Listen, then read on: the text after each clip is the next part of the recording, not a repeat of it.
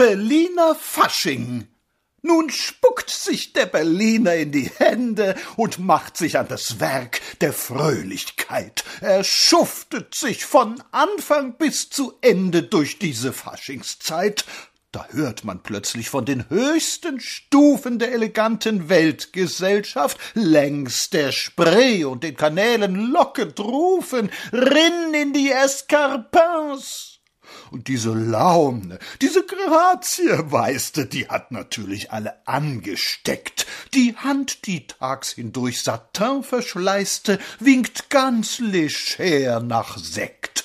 Dame faschingt so auf ihre Weise. Gibt man ja einmal schon im Jahr Lizenz, dann knutscht sie sich in streng geschlossenem Kreise, fern jeder Konkurrenz.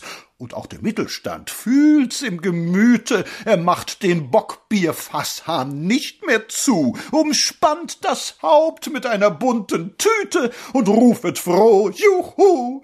Ja, selbst der Weise schätzt nicht nur die hehre Philosophie, auch er bedarf des Weins, leicht angefüllt geht er bei seine Kläre. Berlin radaut, er lächelt jeder seins.